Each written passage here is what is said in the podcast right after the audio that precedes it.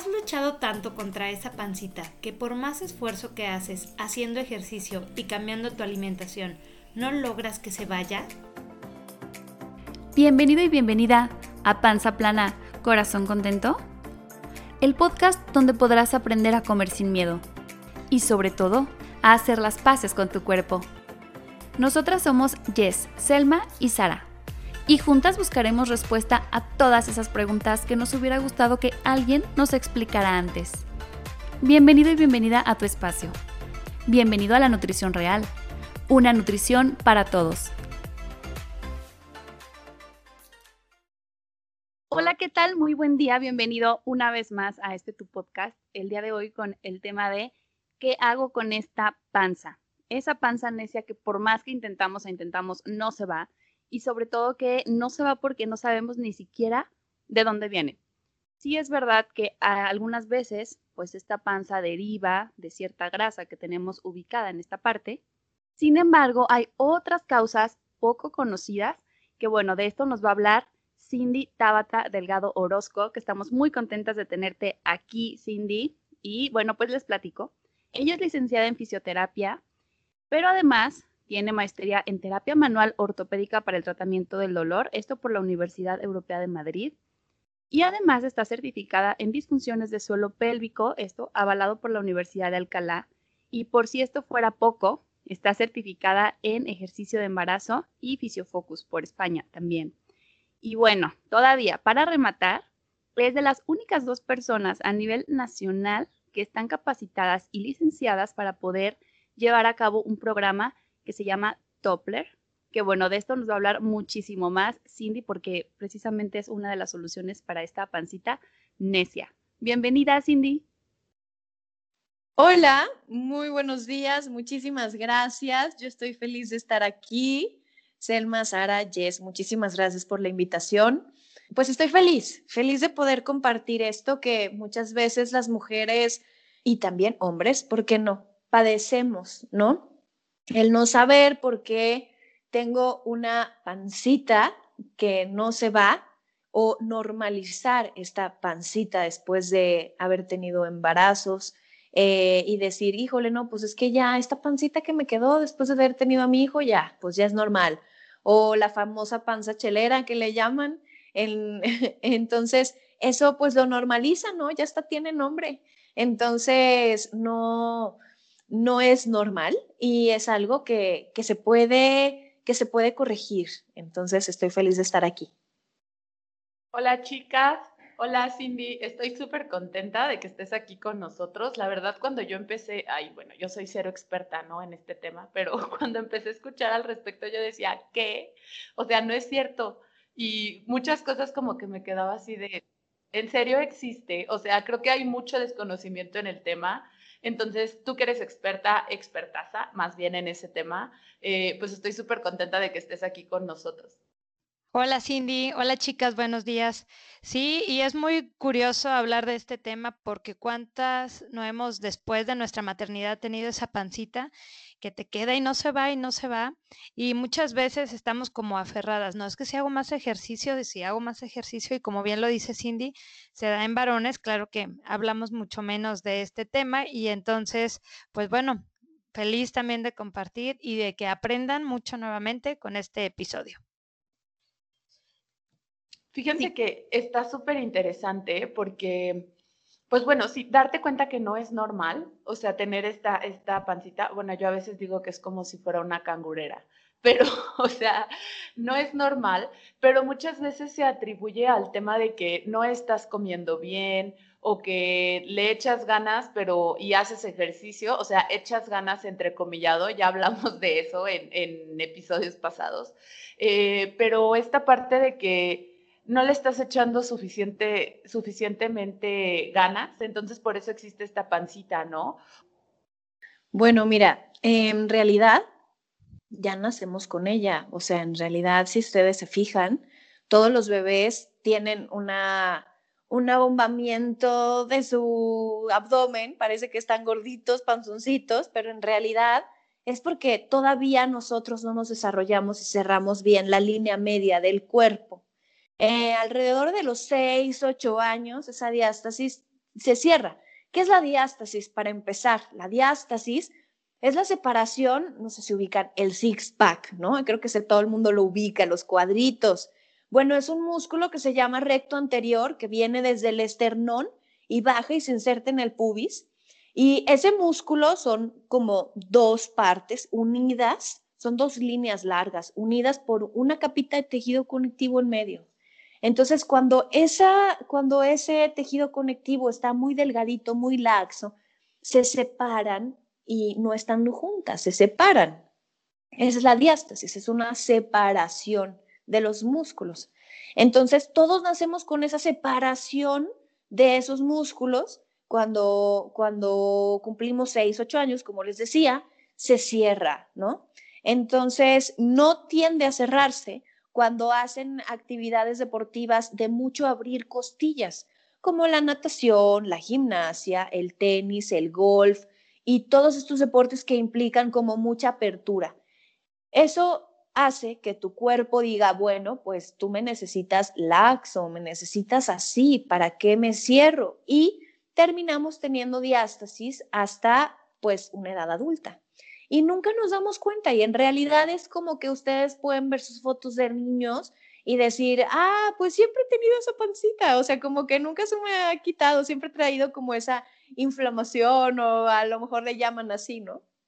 Entonces, luego viene el tema de que me embaracé y pues ahora sí estoy batallando más, o viene el tema de, híjole, tengo una hernia y no sé ni siquiera de dónde viene si yo no cargo cosas pesadas y yo no hago tanta cosa, pero pues muchas veces no sabemos de dónde viene. Y ahorita vamos a entrar ya después en el tema de qué efectos secundarios me causa, pero básicamente todos nacemos con ella. Y si hacemos estos ejercicios de forma habitual o bien también la obesidad, el aumento de presión adentro del abdomen, el embarazo, son los que nos van a propiciar a tener una diástasis abdominal. Si es que, por ejemplo, nos cerró en la niñez, estos factores nos pueden hacer que la tengamos cuando estamos en una edad adulta. Entonces, Cindy, es como si hubiera una, línea imaginaria que nos atraviesa el abdomen y, se abre como un ojalito, ¿sí? O sea, como está una telita delgadita uniendo ahí los músculos de un lado de otro, pero pues si somos demasiado flexibles, esta se extiende mucho más. ¿Sí, sí vamos entendiendo bien?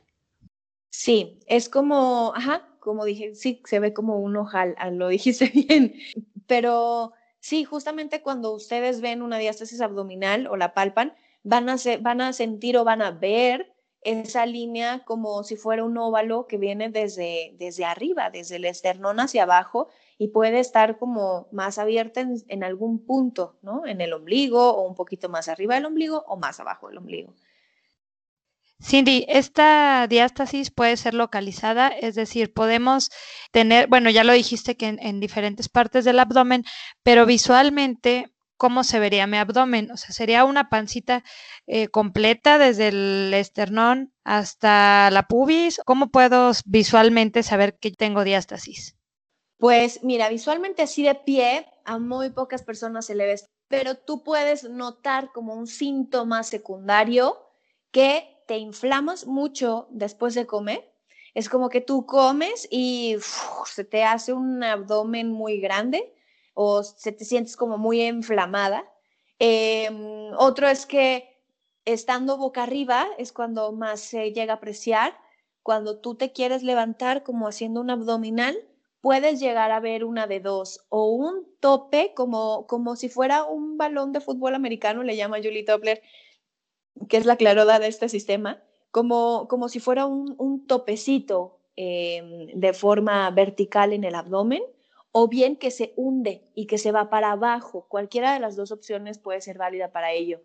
Em, igualmente todos tenemos este tío o tía que cuando se ríe muy fuerte se le sale ese tope en el abdomen, así como que se le ve que se le sale una bola, como no una bola, sino como básicamente, pues sí, se le, se le bota la diástasis cuando aumenta su presión abdominal. Y cuando estás de pie, pues sí, se va a observar una pancita, pues sobre todo en el vientre bajo y en la parte del ombligo, que está ahí, o sea, como una inflamación estacionaria, ¿no? Que ahí está. todo el tiempo. Así, y pierden un poco la cintura, se ve como un poco más ensanchado y el ombligo más echado hacia adelante. Yo tengo una duda, Cindy. Bueno, yo estoy acá tratando como de palparme mi abdomen a ver si tengo ese ojal ahí abierto.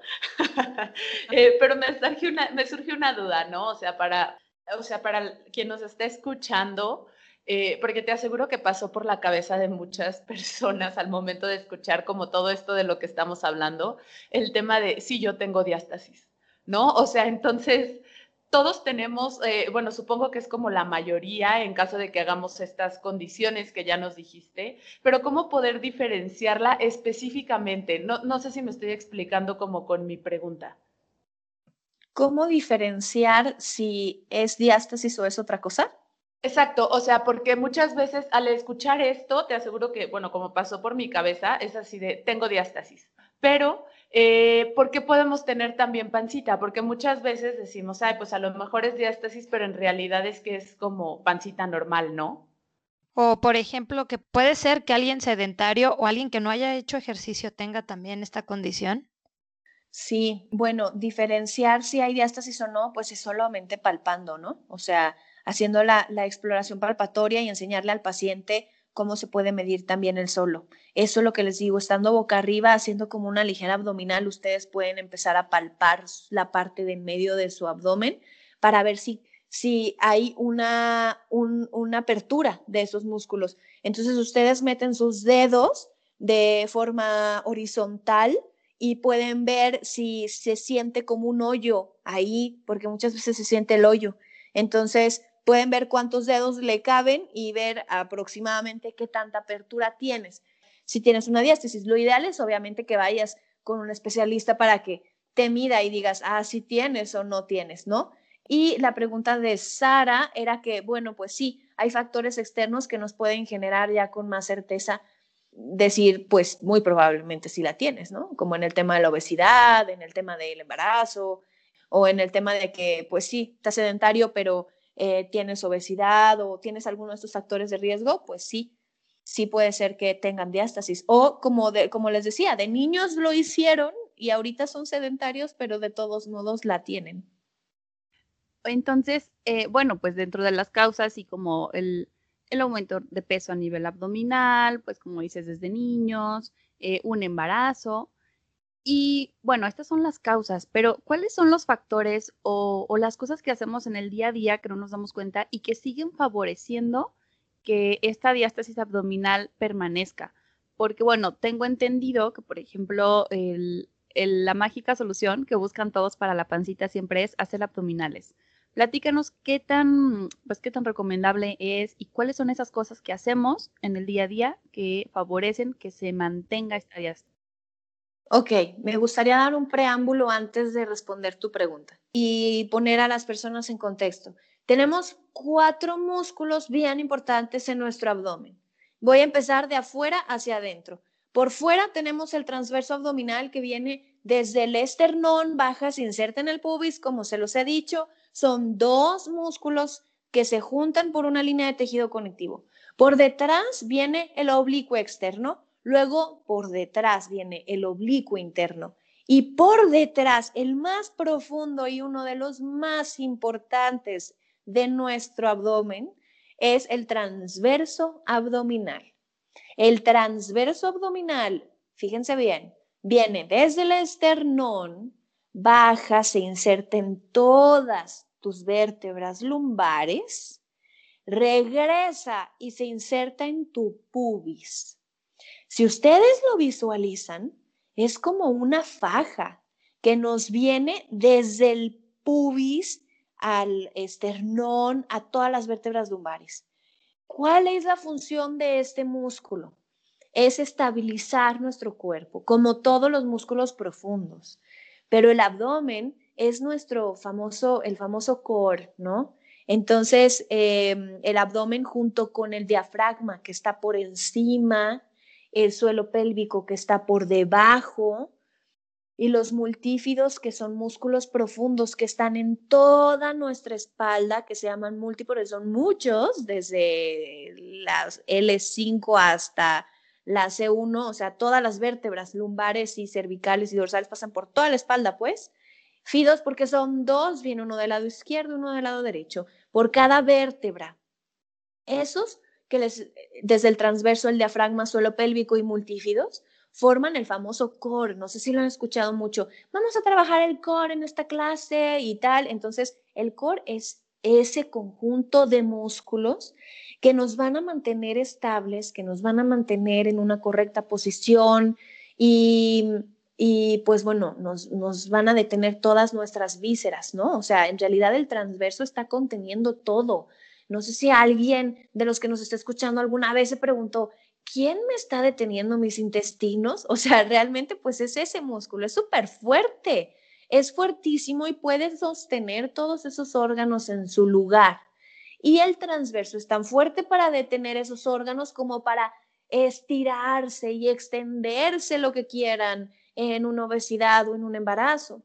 Entonces, actividades cotidianas que nosotros hacemos que nos pueden dañar nuestra diástasis. Ah, y perdón, hay un, detalle pequeño. El transverso, además de sostener todo eso, tiene como una ranura por debajo, eh, como a la altura del vientre bajo, por así decirlo, y es como una cangurera, como una bolsita para sostener a los otros tres que vienen por delante y lo sostiene. Entonces, si ustedes tienen debilidad de su recto anterior, si tienen debilidad de todos los demás, pues obviamente me está hablando de que también su transverso no está fuerte, porque se están afectando todos los demás. Entonces, si uno está mal, los otros también.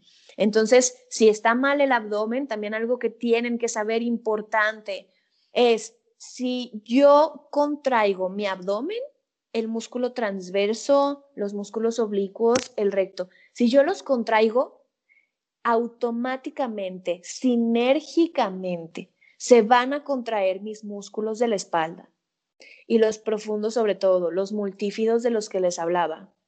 Entonces, como estamos hablando de una acción sinérgica, cuando yo contraigo mi abdomen, mi espalda también se contrae. Pero si yo tengo débil mi abdomen, mi espalda a su vez también lo va a estar. ¿Sí?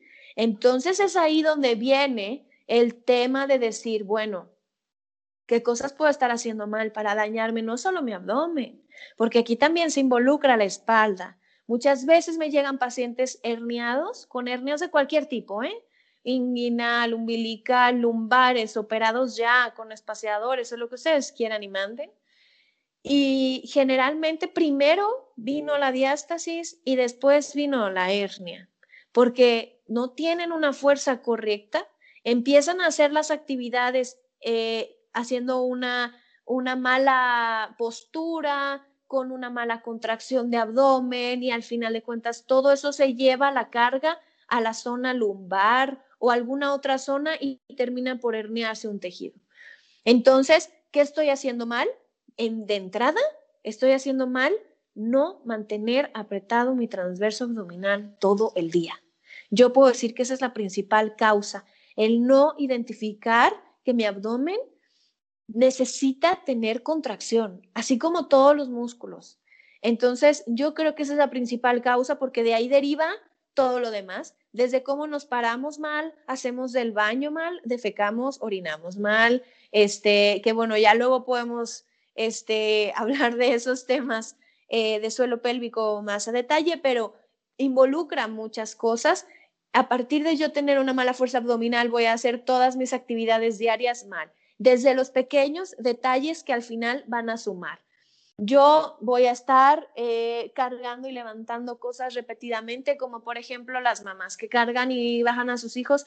Al final de cuentas son pequeñas acciones que van a sumar y me van a terminar lesionando más o haciendo mi diástasis más grande. O luego me voy a terminar la cuarentena después del embarazo y me voy a ir a una clase de lo que sea funcional, TRX, lo que, lo que quieran, sin haber fortalecido mi abdomen correctamente, ¿y qué voy a hacer? La voy a hacer más grande porque no estoy preparada con mis músculos profundos. Primero, tenemos que sanar de adentro hacia afuera. Primero se tienen que sanar los músculos profundos para luego empezar a tener control de los músculos superficiales. ¿Qué estoy hablando? Primero se necesita hacer ejercicio de control y conciencia, que no requiere sudor ni gran esfuerzo, sino más bien control mental, concentración y propiocepción, que es saber dónde está mi cuerpo y qué estoy contrayendo. Una vez que yo ya tengo control sobre la musculatura profunda, puedo empezar a hacer ejercicios más avanzados, pero ya en control y conciencia. Porque si empiezo de pronto a hacer como todo, sin tener esa, esa contención importante de los músculos profundos, al rato viene la diástasis más grande, pero no solamente eso, sino también la incontinencia o es que, ¿sabes qué? En el tumbling que estaba haciendo el ejercicio ya se me sale la pipí, porque todo está relacionado. Y tenemos que prestar atención a fortalecernos internamente. Entonces, eh, bueno, sé que me fui un poco más, pero quería dar ese preámbulo eh, para que sepan que nos lesionamos con cualquier cosa si no estamos fuerte de la musculatura profunda, ¿sí? Entonces, muy importante tomarlo en cuenta, no es iniciar la actividad física, porque generalmente eso pensamos. Tenemos nuestro abdomen abultado y es como voy a hacer abdomen y ejercicios y ejercicios, y no, de verdad que no se considera de esto que nos hablas. Oye, Cindy, entonces, todo esto que nos cuentas de que tiene mucho que ver la espalda eh, con el abdomen, ¿La diástasis puede ser una causa de dolores en la espalda baja? Totalmente. Ahora vamos a hablar acerca de los efectos secundarios de la diástasis abdominal. Cuando, como les decía, cuando tenemos un abdomen débil, mi espalda también lo va a estar. Entonces, eh, sí puede generar dolor y dentro de los efectos secundarios es dolor lumbar, inflamación después de comer, em, tener predisposición a tener cualquier tipo de hernia inguinal, umbilical, de cualquier tipo, ¿sí? Tener incontinencia o estar predispuesto a tener incontinencia urinaria, dolor a las relaciones sexuales o no tener unas relaciones sexuales placenteras, por así decirlo. Eh, no tanto el dolor, sino más bien pues debilidad del suelo pélvico y al final de cuentas uno no lo disfruta igual.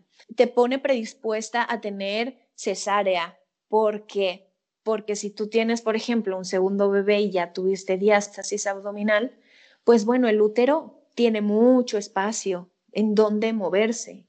Y es cuando el bebé de pronto es como de, híjole, es que el bebé no se encajó. Pues no, porque no tenía una buena contención. Los músculos abdominales no están haciendo su chamba y al final los órganos andan ahí bailando, como, pues no bailando, pero sí tienen más espacio, ¿no? Entonces el objetivo es tener una buena fuerza para evitar estos em, efectos secundarios que se vienen. Eh, esos son algunos de los, de los efectos que, que, que causa la diástasis. Yo de verdad estoy impactadísima, Cindy, porque bueno, justo como comentabas, está la parte de que hay mucho estigma, ¿no? Todavía con esa parte de, eh, y que parte desde el desconocimiento, ¿no? De que así de, ay, pues tienes pancita, es que no le estás echando suficientemente ganas, vete al gimnasio y ahí haz justo este tipo de ejercicios que pues lejos de ayudarnos, pues al contrario, ¿no? Vamos a terminar lesionando otras partes y teniendo efectos secundarios porque es algo que no estamos atendiendo, ¿no? Súper importante. Más bien radica aquí la importancia de todo esto que estamos hablando, que a mí me parece algo increíble.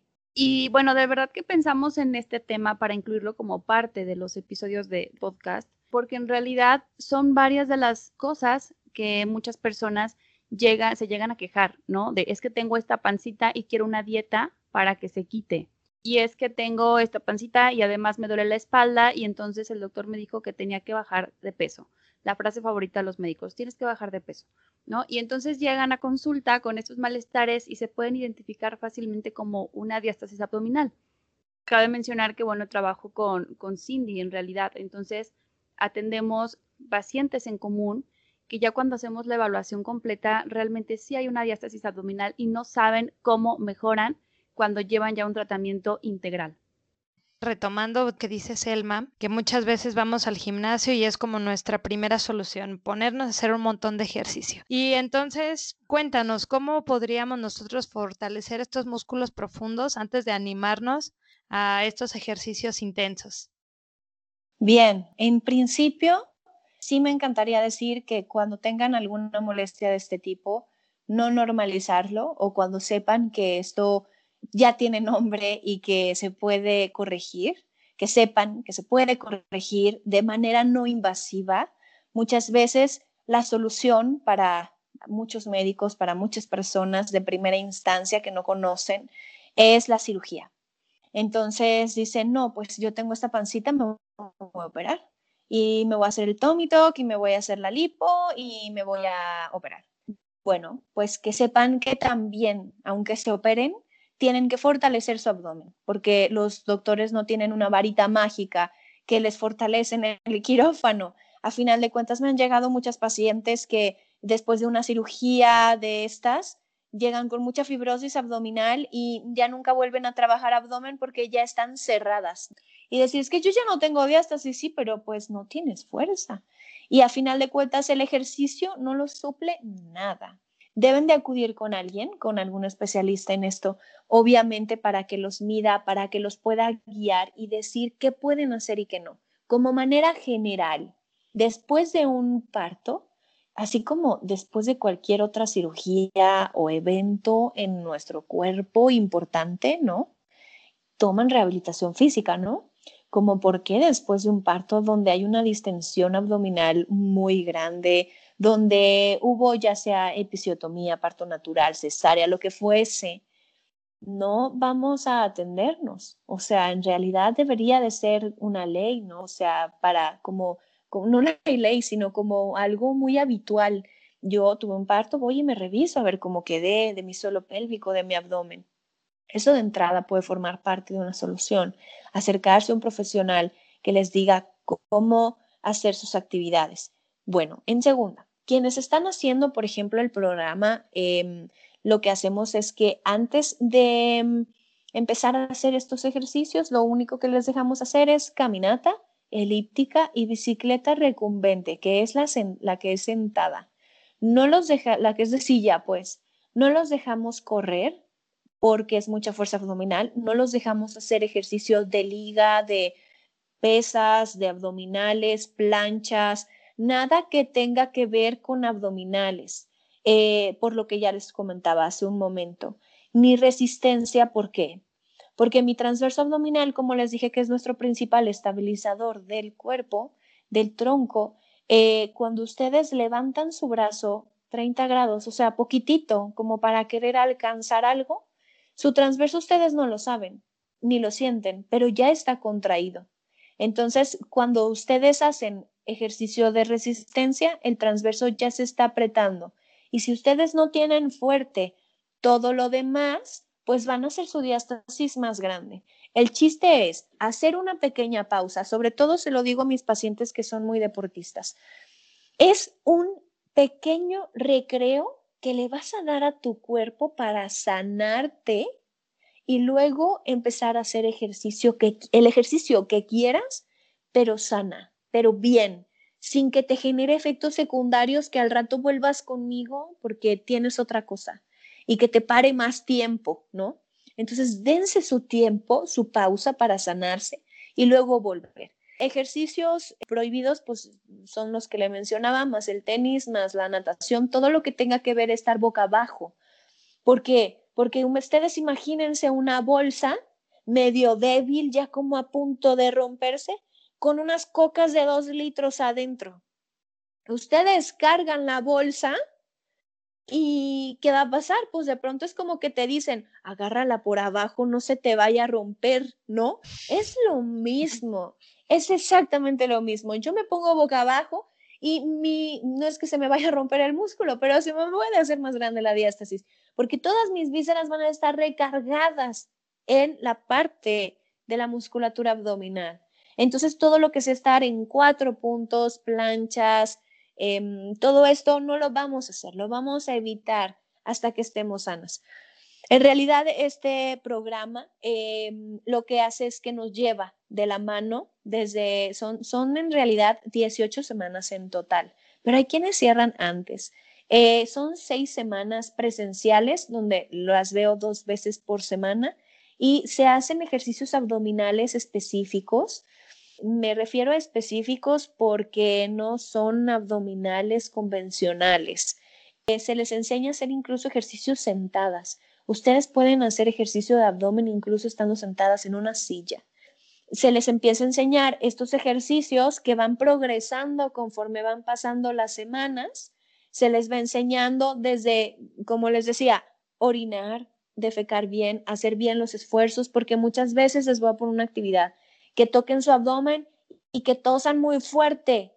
Y quien se le vaya la mano hacia afuera, quien bote la panza hacia afuera, quiere decir que está aumentando la presión abdominal y lo tenemos que hacer al revés. Tenemos que ir acostumbrando nuestro abdomen a contraerse en cada esfuerzo. Entonces, se les da esa enseñanza de cada actividad, desde cómo levantarse de la cama, pararse y sentarse de la silla, que muchas veces son actividades que obviamos y decimos, ¿cómo levantarme y sentarme en la silla me va a generar una diferencia en el abdomen? O sea, en realidad sí pasa, porque nuestro abdomen está involucrado en todas nuestras actividades por la más mínima. Entonces, todo esto se modifica, eh, se, se enseña a hacer correctamente el ejercicio para que cuando regresen lo hagan bien. Se les enseña a hacer la correcta abdominal, a enseñarles a contraer de una forma adecuada para que no se lesionen y cuando regresen pues ya lo hagan bien. Es como toda esta enseñanza y además dentro del Toppler Technique algo que es importante y creo que es, es una duda de muchas y muchos yo, en lo particular, sí que soy enemiga de las fajas, de las fajas compresivas eh, normales, ¿no? Porque las que usan la faja para de vez en cuando, cuando van a la boda, bueno, pero diario, eso te debilita los músculos. Es como cuando te ponen un yeso por seis semanas y termina el bracito súper flaquito porque nunca lo moviste. Es lo mismo. Yo estoy comprimiendo mi abdomen y no genero fuerza. El Toppler Technique usa una faja, pero no es compresiva.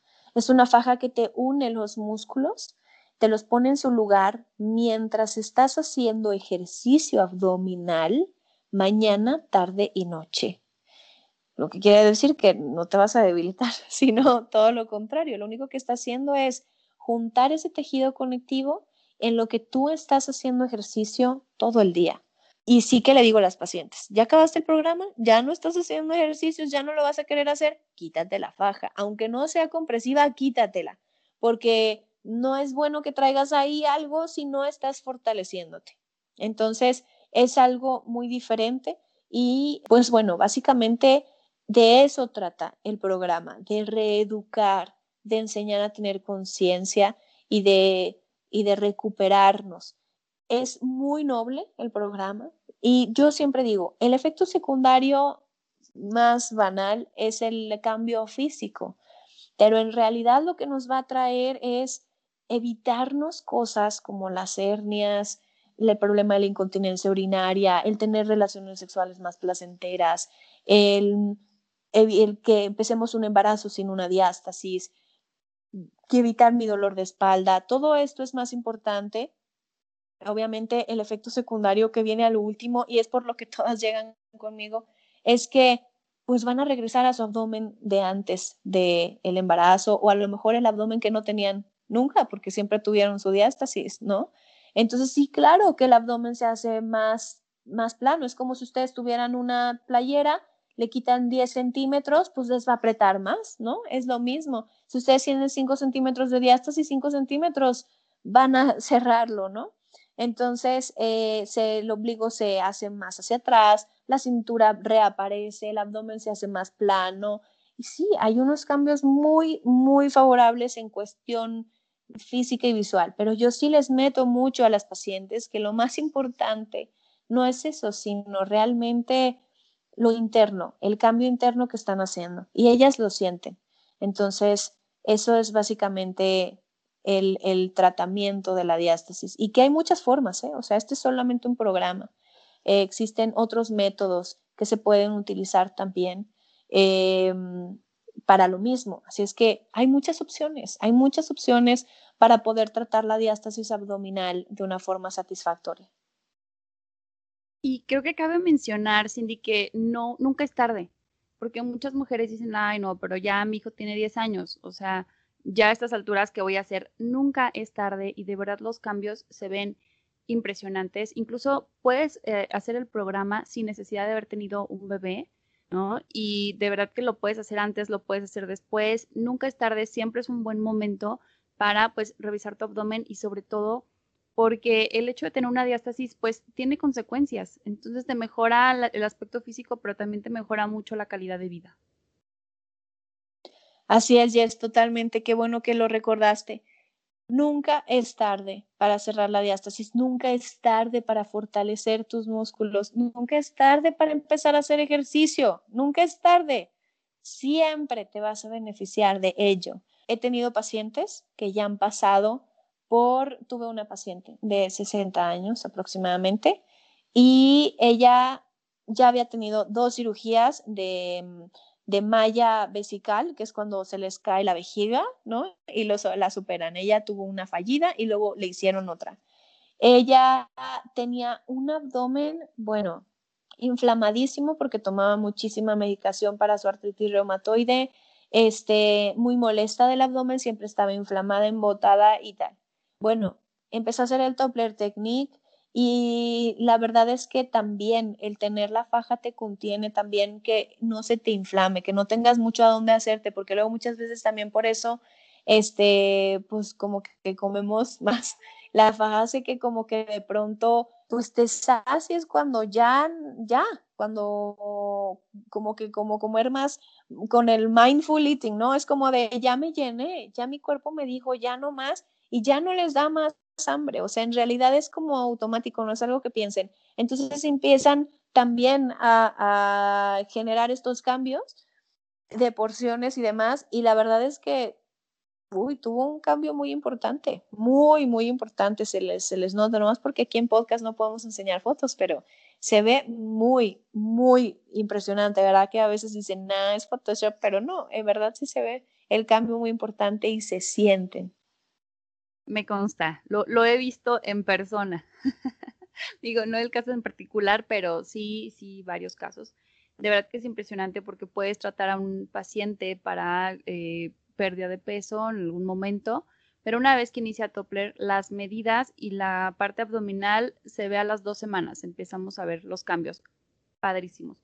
Y sobre todo la disminución de, de síntomas, porque algo que no, que no hemos abordado, Cindy, es qué pasa con el estreñimiento porque es, una queja frecuente en consulta de nutrición.